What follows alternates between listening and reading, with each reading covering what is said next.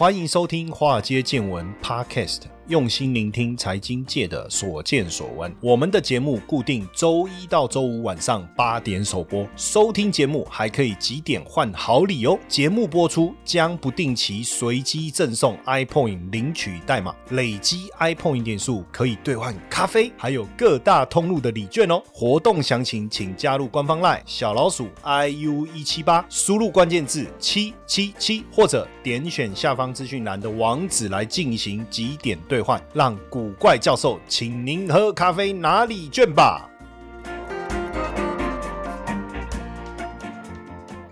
好，大家好，大家晚安。哇，今天呢非常难得，我们要邀请到杨过，不是，怎么不是杨过？就。得呃已经阳性确诊过，我们现在都叫杨过，对不对哈？现在很多人也很多杨过啊哈。我们邀请我们这个许家豪博士、家豪老师来到我们现场。Hello，大家晚安，各位教授晚安，晚安。那许家豪博士呢，他本身啊也是大学教授哈，所以你也可以呃称呼他许教授。那因为他从英国这个留学回来，取得英国博士哦，这个很不容易啊。那回来以后呢，过去也也在工研院工作，那后来。自己出来创业哦，专精在这个全脑思维偏好哈。那这个部分，当然我们过去在我们之前的节目都有聊过。我想今天我们这一块呢，我们就不深入的再去探讨。如果有兴趣，可以再去搜寻一下之前许教授来我们节目呢，我们所聊的一些内容哈。那今天呢，我想比较特别，为什么？因为我们现在听我们节目的这个企业主啊，也越来越多哈。这个真的是我们有做过调查发现哈。那所以开始有。很多创业的，也有很多企业主开始在听我们的节目。那我们也发现说，企业啊最大的问题就是做小做烂。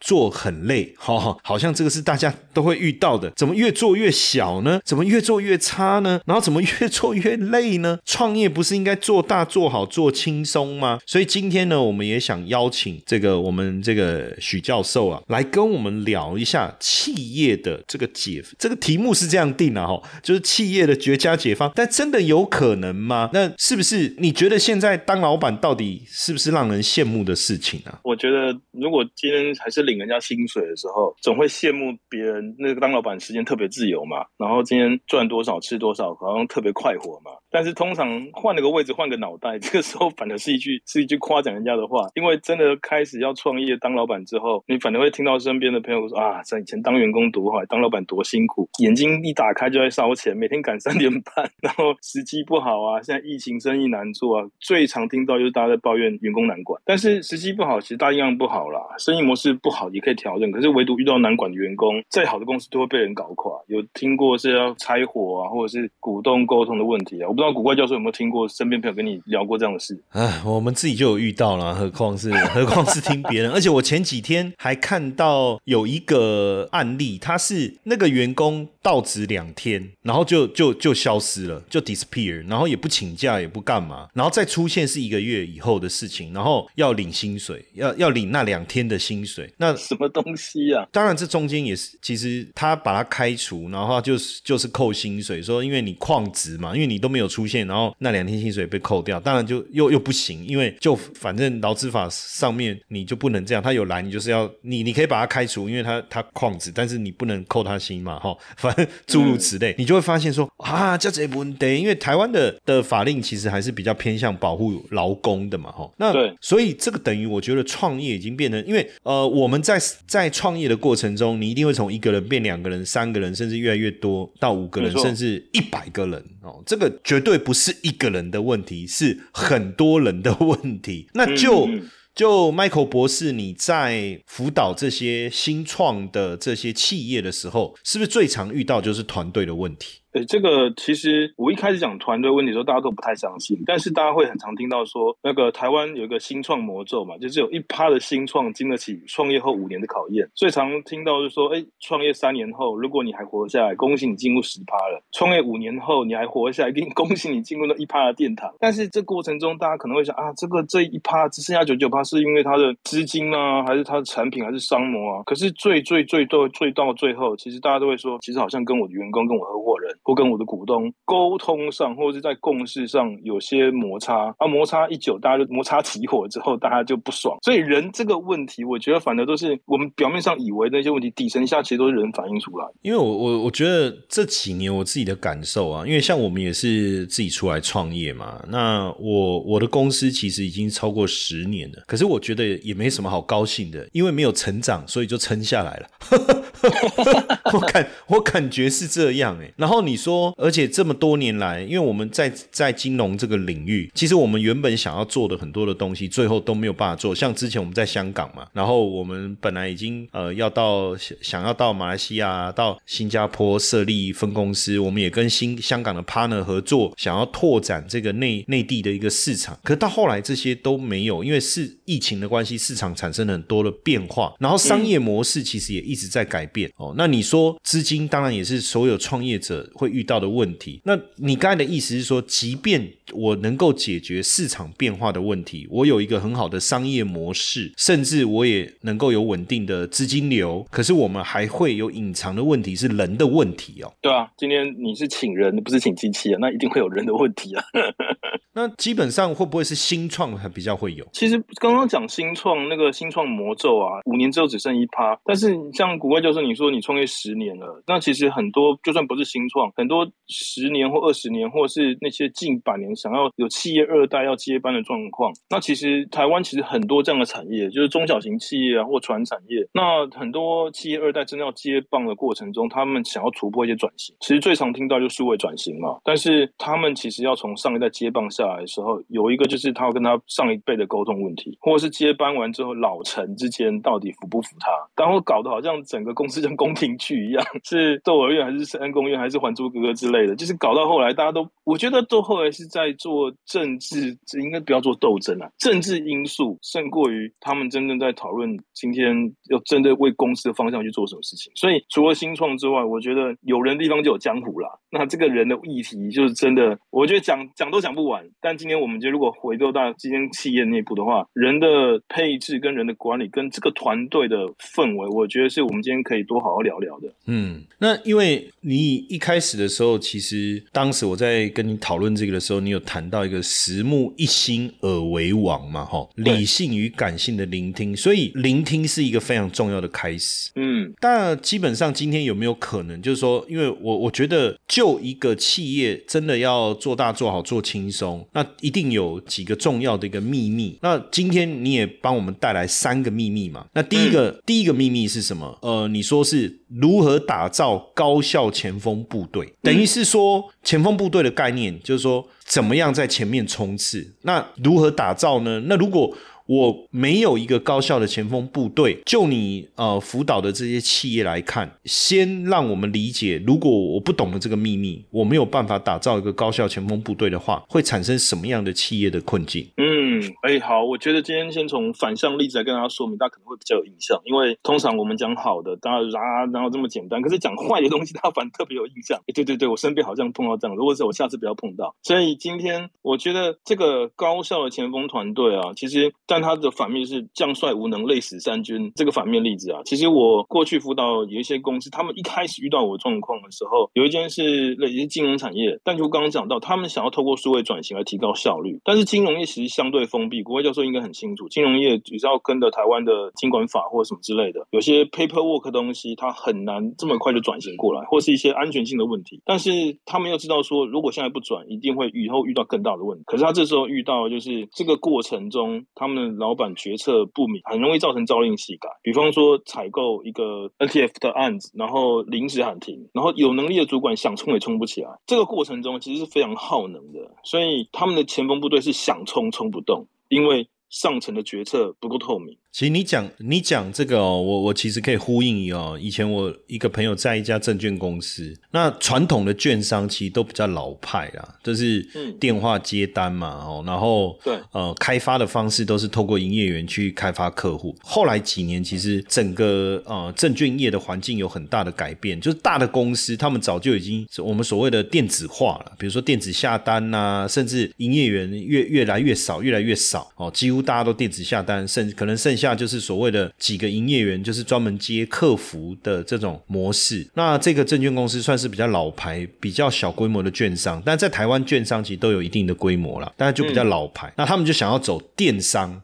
就电子化了，就是说，呃，在网络上开客开发客户啊，然后让大家网络下单。那其实。这个当然，这种模式，呃，大家都知道，它的成本比较，就是客户的成本低，公司的利润当然就低哦。然后初期可能有很大的量，但是不见得是有比较大的客户进来。那当然一开始大家就哇做网站，然后冲冲冲没多久，老板突然说，虽然有很多客户哦，可是你看那么多客户都比不上我们一个以前的一个老客户下的单量，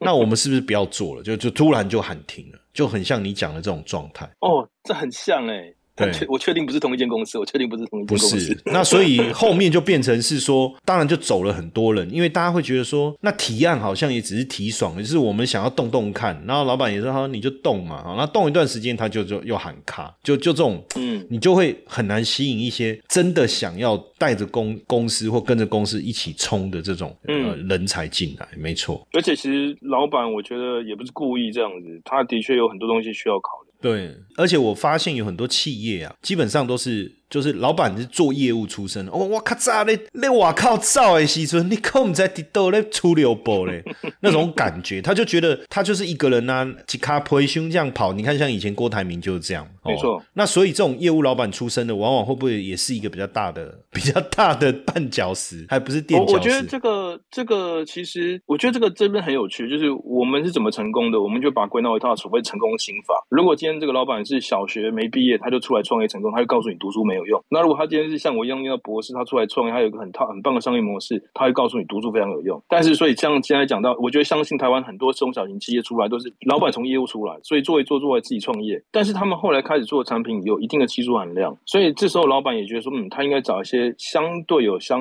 关科系、科系背景相关的业务来。可是他找了这批业务来之后，跟老板过去那个风格搭不起来，整个就是卖不动。老板也觉得很头痛。我我们的产品不错，我过去就卖得动，为什么卖到你们手上就卖不动？这个其实。也是跟刚刚那个很像是上下有一个资讯不对称的一个代沟过程，所以有点像是刚刚张国外就讲的，其实业务老板出身也会有这些类似的盲点。那另外就是说，现在有很多老板啊，因为现在我们都强调那个所谓 ESG 嘛，哦，那对很多老板也开始啊要有愿景。可是我我觉得中小企业最大的困难就是说，他想要做跟大企业一样的事情，可是好像比较没有一个一个机制让员工动起来。嗯，这个刚好，我觉得也是我今天想跟大家分享，就是今天不管是不是 ESG，或是老板有些愿景，有时候老板看的那个 view，老板看的那个方向，可能看的格局更大，但员工可能就是我，我觉得没有今天不是说好或坏，毕竟领一份薪水就是把事情做好，所以他可能担心的是，他现在这个一个口令一个动作是确保他明天的业务可以顺利，确保他下个月工作不会不见，但他不会像老板看得这么远，所以他可能，比方说老板愿意看得更远，为愿意多为客户多想一步，多过做一些什么规规划。可是员工对他来说就是多一事不如少一事，所以这也是一个就是看的观点不同而产生行为上的落差。所以这些这些我刚刚讲这个落差都是他们都是前锋部队，可是等于是这个命令如果传达不到前面，老板上面想的永远看不到下面在做这样的事情。所以等于是说这几个例子，我觉得就就是说上下的资讯的传递不透明啊。那可能企业主这些中小企业老板，他又从小做到现在这个阶段，他又听不到前面的声音，所以变成决策都。出不了，政令不出中南海，哦，怎么样都没有办法离开他的那个 那个总裁办公室。那这个部分怎么办呢？我觉得其实这件事情就是呃，我我觉得我们会有一个状态，就是觉得，哎，我觉得这件事情很重要，你应该知道，或是理所当然会知道。但是这个都是我们去揣摩对方应该知道的情况下。但是有些人的确哦，他猜到了，或者他可能他的 sense 跟老板差不多，所以他很容易被提拔到，或是老板觉得，哎，这个是我的心腹，他懂我肚子在想什么。可是。事实上，我们并不会读心术，可是就因为这样的，我们会有这样的偏好，认为说懂我的人应该懂我，所以我就会重用他的情况下，反而会错估情势，造成更多资讯不对称，而造成更加误会，或者是更严重的是，今天我都是从这里找人，我从镜子里找人这件事情本身也没错，可是我找的人越像我自己的情况下，我们可能就越难看到我们正在做事情的盲点在哪里，所以又更容易造成一个恶性循环，是资讯传递不透明，因为上面都以为我们应该这样子想，但是离我最远的可能就是另外一个部门或者另外一个前线部队的情况下，可能没办法 get 到我的想法，因为我们没有去聆听。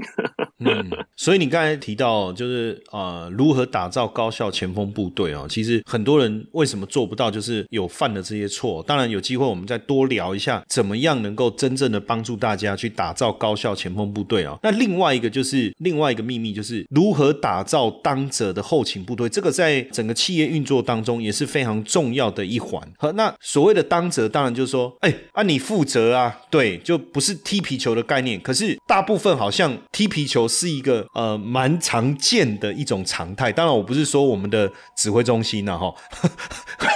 不，哎。这个哪壶不开提哪壶哈，因为刚好听到救护车的声音，然后突然让我联想到，那怎么样去这个部分，大部分的你所看到的企业的状态是怎么样？我我觉得这也是跟大家分享一下，之前我有些客户，他们一开始来找我的时候，他们的状况是，他们当然是哦，我们想要提升业绩嘛，所以来找我来聊聊看，哎，到底怎么提升业绩？可是我看看了他们的状况啊，他们业务是案子进得来，但是后勤。出包服务团队跟不上前线业务对客户的保证，所以可能前线在业务在跑，把案子接进来，但是他会告诉，然后我们什么时候可以，什么时候 A B C，什么时候什么什么时候教你，什么时候交交给你，但是后后勤的是，他们可能第一个他有可能消化不完，第二个他们在资讯落差的情况下，我们刚刚讲的是上下，这边可能是平行的情况下，导致于他们没有 deliver 说，哎，当初给客户的要求，所以到时候业绩下滑之后开始互推责任，到时候会说啊，前线业务会怪我们后勤。服务不够好，那后勤会怪说这个业务乱接案子，这根本完全不是我们强项，这完全也不是我们公司的方向。然后这个就是变成是前端跟后端的资讯不对等，导致客户期待跟后勤团队执行又有落差的时候，它就是一个恶性循环的回圈了。哎，那那如果说你刚才讲的这个问题，那我把奖金制度设计好呢？KPI 啊，我们讲讲究 KPI 呢？我觉得 KPI 会是一个强心针，但是你如果今天是我们是，比方说我们今天是什么心心跳心跳脉搏变弱。说打个强心针，可以让我们快速回复一下，但是这种东西不能常打，常打的话可能会出现整个团队的氛围会变得一个非常功利导向。因为我觉得 KPI 本身不是个问题，只是我们现在大家可能对于 KPI 都会牵扯到责任制，或者说啊，我们只要去做那个业绩奖金最高的业务就好了。那那种行政工作或是 routine 的事情就没人去担的，因为它本身跟业绩无相关，所以它本身就没有一个好的业务奖金机制在做后勤团队。所以在资料处理的部分，总是让那些可能好像所有的。功劳都是在前线，但后勤团队好像都永远都是被冷落的那个。但我觉得这个制度面再往下底层看，就是跟企业文化有关了。我觉得企业文化其实是今天一个团队的核心。但这个展开，我们可能要再开三集。我我先打打住在这边，我还是很想听听看，我再有没有回答你的问题。就是如果 KPI 导进来的话，其实会是功利导向，跟团队文化反而会有一些抽离。嗨，你也想为自己的企业创造财富吗？现在有一场为你量身打造的讲座，六月二十五号，我特别邀请两位企业管理与财务规划的专家，一起来举办中小企业财富成长营，要和各位企业主分享后疫情时代中小企业获利成长的最佳解决方案。这场讲座原价一六八零，目前早鸟价九百九优惠中，优惠截止到六月二十号。赶快到下方资讯栏连接报名吧！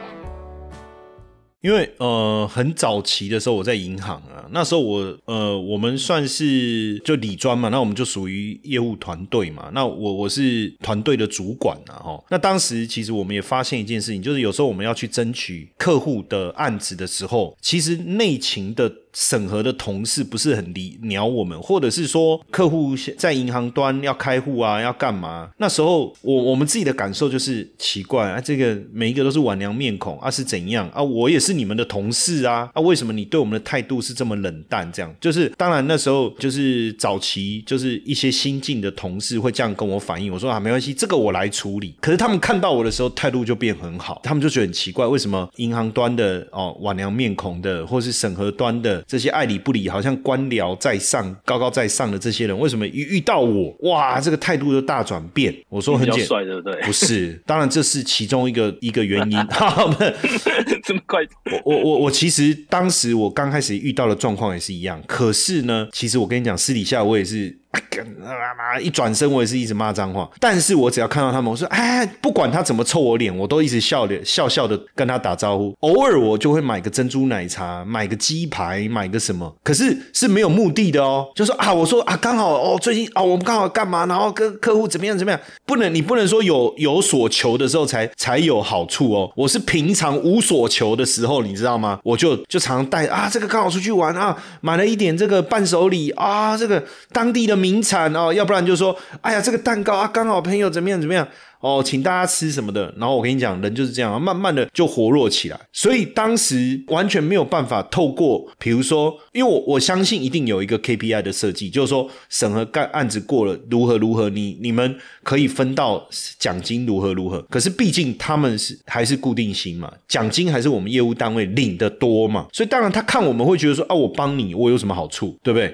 啊，万一有问题，我又被骂。可是。我们自己，我们变成是透过体制外的方式啊，哦，去让这些团队动起来。其实就就蛮辛苦的，我真的觉得。对，我觉得谷歌就这个做的很好。我觉得就是见面这件事情，然后又让大家会有一些温度跟互动。可是今天不可能靠美国主管都这么做，因为毕竟其实这件事情大家听到目的，因为觉得哦，那是不是制度上面有些需要处理？如果在往上推的话，呃，这里不是 T P，如果在往上推的话，是不是整个公司的文化氛围有关系？我觉得我就问一句最简单的啦：今天到底是部门，我是这个部门主管，我把我的部门当成是自己的团队，还是我把整个公司当成自己的团队在看待？这个差别很大，因为其实今天再讲一个另外一个例子好了。今天比方说一个案子要进来了，有三四五个部门主管都不同意，但他们不同意的原因是有可能是因为啊，这个我们部门接了这个案子可能赚的太少，我们这个部门接了这案子我要重新开发。我们部门如果接了这案子，我现在的客数要重新处理。但是他如果今天如果是回到整个公司为整体来看的话，这个不赚钱的案子，反而有可能是刚刚讲到这个公司是未来为了推社会企业或是往更高的一个垫脚石的情况下，我这个案子接了反是。对公司三年或十年后未来有帮助，大家反而没办法会去计较说哦，我接了我这个部门业绩赚不到，是因为我怎么把看待我的团队到底是多大，这个主管的格局或是整个企业的文化格局有关。好，那我们现在来来谈这个秘密三哦，就是说你刚才一路先讲到打造高效的先锋部队，接着打造当责的后勤团队，但当然到最后我们还是要能够循序渐进的去巩固凝聚力。所以刚才你讲到了这个文化，哎，那没关系啊，我就高压。文化啊，我就用来，你这向右看去。哦，然后甚至那个，我也曾经去年轻的时候去过一些企业是要做早操的。其实我是有点受不了，我会觉得说，看，那当兵的时候，妈我都不想被操了，我怎么我我现在来这边还要被操？可是慢慢的你还是会服从啊，还是会服从。那那这算是一种一种凝聚力吗？甚至有时候我我经过一些那个卖车的，然后发现他们一群人大白天的就在门口，他们在那边排队，还真的向右砍漆，然后在那边做早操。哎，那我也确实看到很多成。功的这些企业主，他分享，他们就是这样带企业的，这这是不是就是你所谓的凝聚力？我我觉得这边是他们会这么做，一定有他们道理。他们这么做，一定觉得他有定的成效，所以他们努力去这么做。但是如果我们把时间再拉长一点，今天你会有多喜欢在这样的高压的环境底下？他的确也许可以，可能因为这样的高压情况下，主管在盯人盯得非常轻松，就是。就是哎，你的业绩在哪里？怎么不去跑客户？就是可能又是高压或者是指令式的，那这个主管可能当得很轻松，或者是他本来就习惯这样子发号施令。但是下面的人愿意待多久，或者是他今天是看到有机会上去了。他其实刚刚讲到，如果今天是一个功利主义为导向的话，这个团队里面的人会有多稳定？如果今天是凝聚力的话，应该是像是我们会比较想要在一起，我们会比较想要为一个共同目标，不管是不是赚钱，或是这个这里的这个团队这个公司可以符合到我接下来人生规划。是质押规划，那这件事情是因为我想要，所以我们继续再聚在一边。但是如果是这样高压的话，好了，就算是即溶咖啡就即溶咖啡嘛，我就是把它压力压的再再紧而已。但是热水一冲，开就是散了嘛。所以，所以我觉得高压情况下，反而会造成没有人敢承认犯错。很多事情就是能掩饰太平就掩饰太平，这样的情况下，迟早会出事。那个业绩出来，我觉得我们如果看把时间点往几年前抓，这种公动力导向、业绩为主的高压环境下，之前福斯汽车也是因为废气排。放没人敢承认犯错，或者是说讲，如果讲近一点哈，有些医疗诊所现在打疫苗的时候，还是会听到说，哎，有人把剂量打错了，打大人的一样，打小孩的一样，都会因为这件事情做错事情。可是呃，我觉得这样看啦，就是今天如果是一个高压环境下，没人敢犯，没人敢承认犯错。但如果今天是一个有凝聚力、循序渐进，大家是创造一个团队安全感的情况下，哎，我比较愿意把这件事情拿出来讲，反而是让这边不会因为一次犯错就整个都 fire 掉，而是我们如何从这个东西看到学习机会。我觉得人是可以在错误中学习，就像很多老板会主管讲说，你可以犯一次错误，我知道你在学，但是你如果一样犯一样的错，我觉得那是你比较笨，所以你就要离开。但我我这边有，呃，我不要讲到那间公司企业的名字好了，但是它是一个餐饮业，但是我听里面的就是我上课学员跟我分享是，他在那边工作的时候，在餐饮业上班，竟然没有吃饱过，然后我觉得很不可思议。在哇，我我以前念书的时候啊，我这个特别分享一下啊，我念大学的时候在那个泡沫红茶店打工啊，老板说员工福利就是三餐，因为我们有有那个提供简餐嘛，他说餐包不能吃啊，其他的配菜你尽量吃啊，哇塞，我都把配菜给吃完了。老板说，哎。啊，我刚才弄好的配菜呢？啊，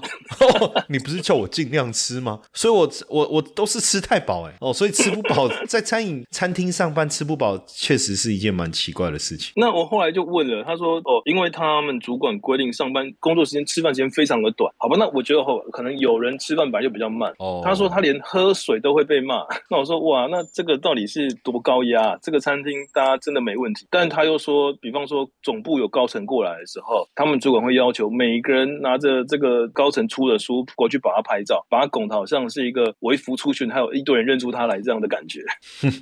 那是《监狱风云》里面的那个剧情吧？对不对？有没有人要反映那个我们的那个那个什么什么主管哈，还是什么来视察？有没有《监狱风云》里面？然后周润周润发，然后那个谁旁边那个梁家辉要出去，他说不要不要不要，有没有？好 那种感觉是不是这样子？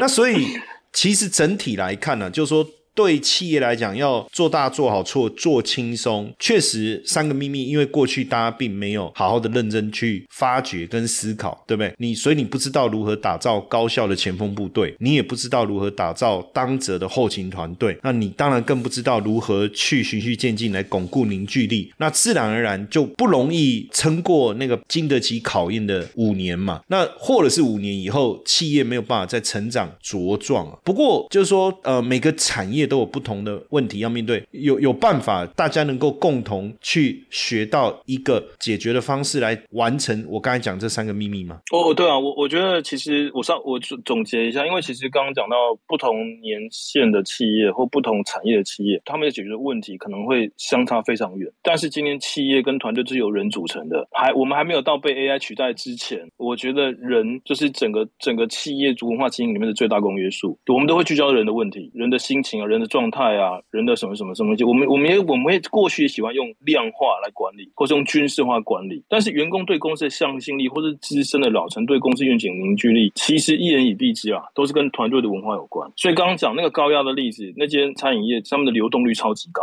那你看，如果这个回圈兜起来了，如果人流动率超级高，我怎么让这些好的业务部队留下来？我怎么让这些后勤团队感觉到他们是在同一个团队做事，而不是只有部门之间分派系斗争？然后又绕一圈回来，如果这里不合，我就换个地方找工作嘛，反正大家薪水都差不多低嘛。或者是如果真有能力的话，我就去薪水更高的地方，然后我可以比较去不高压的环境。人的心就是这个样子啊，都都是大家就是想要追求快乐，远离痛苦嘛。但我觉得文化这件事情其实又就并非一富可及啦。所以，我文化的累积就是一点一滴的行为上的认可而形成的。所以，刚刚古怪教授问我这件事情，我觉得是看待我们如何对一件事情的默契怎么产生的。那它可以是一种大家都至少门前选的默契，也可以是彼此互相关心扶持的默契。那我觉得这件事情会是整个企业它到底是往上成长，还是还是往下往下走黄昏的一个差异点。那个分歧点会在这里。对，那当然，因为我相信所有的中小企业，然后当然，如果你已经上市贵了，已经规模很大了，都有一定的能力去让企业持续的一个成长哦，但是对中小企业而言，如何能够让啊企业的财富不断的成长，也是我们近期呃，我跟这个不论是呃许博士，还是跟呃我们之前的这个大富老爹，我们刚好聚在一起在讨论的一个议题，因为也有太多的中小企业主，比如说遇到我，他就想知道怎么让企业投资呃获利更好。大富老爹就遇到说，哎，有人问他说，我我的企业怎么样能够守成？那遇到了这个徐老师，又大家企业会觉得说啊，钱我也怎么赚我也知道啊，守成也不是问题。可是我怎么样让我的企业做得更轻松？所以我们也也也是在刚好这样的一个机缘哦，我们当然就希望说，哎，我们一起来帮中小企业哦打造一个企业获利的黄金三角。哇，我这个那时候大家在讨论这个，我也是蛮感动，因为等于是我们同时把财经力、规划力。跟凝聚力，我们把这三力呢，能够聚集在一起，一次让我们的啊粉丝们能够一次面对三个老师哦。我们在呃，其实我也特别邀请两位啊，就是因为他们的工作时间非常忙碌，他们本身透过他们这个咨询的客户也非常的多，那我就瞧了一个大家都可以的时间哦，六月二十五号啊，因为我也邀请这个啊许家豪博士，也邀请大富老爹，我们三个人透过三个面向，一个攻就是我，一个手。就是大富老爹曹世杰，另外一个就是许家豪博士把企业怎么样做得更轻松这件事情要来跟大家分享哦。当然，在今天的这个节目当中啊，呃，许许博士谈到了这个三个秘密哈，我们也希望说，在六月二十五号的时候，有关于这个呃如何打造高效的前锋部队啊，如何打造当责的后勤团队哦，如何循序渐进来巩固凝聚力，实际的应该要怎么做，然后更多的一个正面的一个。教材来跟大家分享。那讲座当天也能够帮助大家跟老师之间提出更多的问题，因为平常跟他们聊天是很贵的啦。哦，像我就很聪明，我就找他们来当来宾，赚到！哎呀，真的是赚到哦。那各位，哎，其实你一样有这个机会哈。那这一次呢，呃，我们这个课程原本价格是一六八零哦，但是呃，各位收到这个讯息，当然你有一个早鸟的优惠价哦，九百九哦。那优惠到六。二十号，而且报名哦，我们真的是半买半相送啊！说实在，我们都有点含泪啊，含着眼泪啊。为什么？因为我们还送一套套书哦，《创富 DNA》跟《创富 CEO》这一套书，现那个网络书店原价是要卖一一五零啊。哇，所以我我真的觉得是半买半相送哦，根根本就是用揪哎呀，用揪啊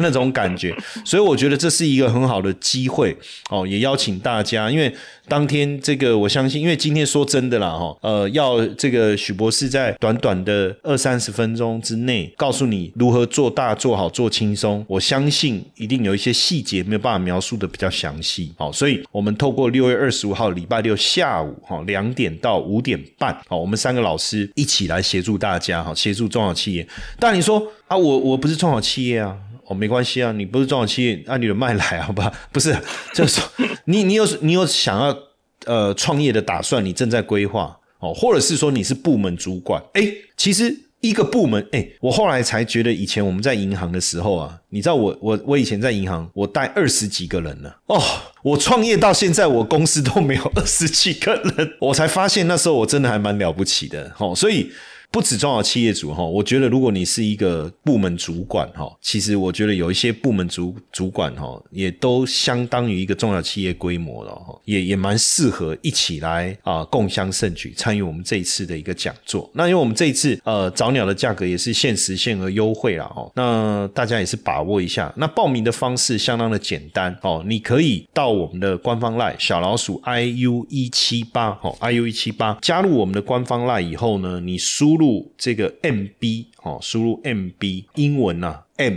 麦当劳 M，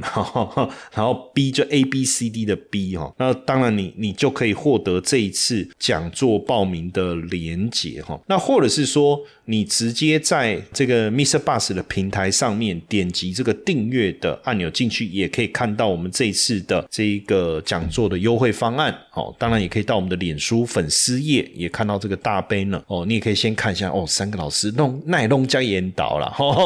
哦，都三三个都是型男了哈。当然你说，哎，那怎么上课？很简单，我们透过线上哦 Room 的方式，而且我们都要求所有的学员你要跟比照正式课程哦，你要正规。的这个，你当然你不要说请假吊嘎啊嘛，对对不对？你你到教室上课，你会怎么穿你就怎么穿嘛。我们把梳妆打扮好，吼，对不对？然后呢，我们把镜头打开。哦，然后你也随时可以跟老师互动哦。现在的线上上课的软体都非常非常的好，然后你可以跟老师对谈哦。那当然，老师也有很多设计会跟这个同学们来互动哦，来跟同学们来互动。所以我觉得这一次的讲座非常的难得哦，请大家把握这一次的机会。当然错过哇，我也不知道还要再等多久啊，因为我是还好啦啊，另外两个老师是很忙啊，所以要凑在一起，我觉得不容易哦，我真的觉得不容易。好，那当然我我们也非常谢谢今天我们许家豪博士啊，给我们带来这么精彩的内容，我们也期待哦，我相信大家非常期待六月二十五号哦，六月二十五号当天能够啊好好的来跟这个许家豪博士聊一下这个怎么样让企业主做大做好做轻松哦，真正的把这件事情学一个透彻，好不好？那再次谢谢我们啊许家豪博士。啊，感谢古怪教授，我这边听了真的觉得哇，我真的越听越期待那天可以跟大家分享更多。我觉得有时候很多事情都是知道，但是就是差那个关键一脚，关键那差那一点点，就是整件事情就是要么变好，要么变坏，就差那一点点。所以今天的确也蛮感谢古怪教授邀请，然后也很开心可以跟那么多听众分享我们这边的我对于团队管理或团队带领一些心得。好，没问题，那我们就六月二十五号见喽。好，谢谢大家。好，拜拜。提醒各位粉丝，近期有很多以古怪教授、谢承彦老师等冒名的账号跟社群等等啊，那收到陌生链接，请务必与官方求证，以免受骗上当。加入官方 LINE 小老鼠 iu 一七八，输入关键字“官方”即可取得所有官方公开正版平台。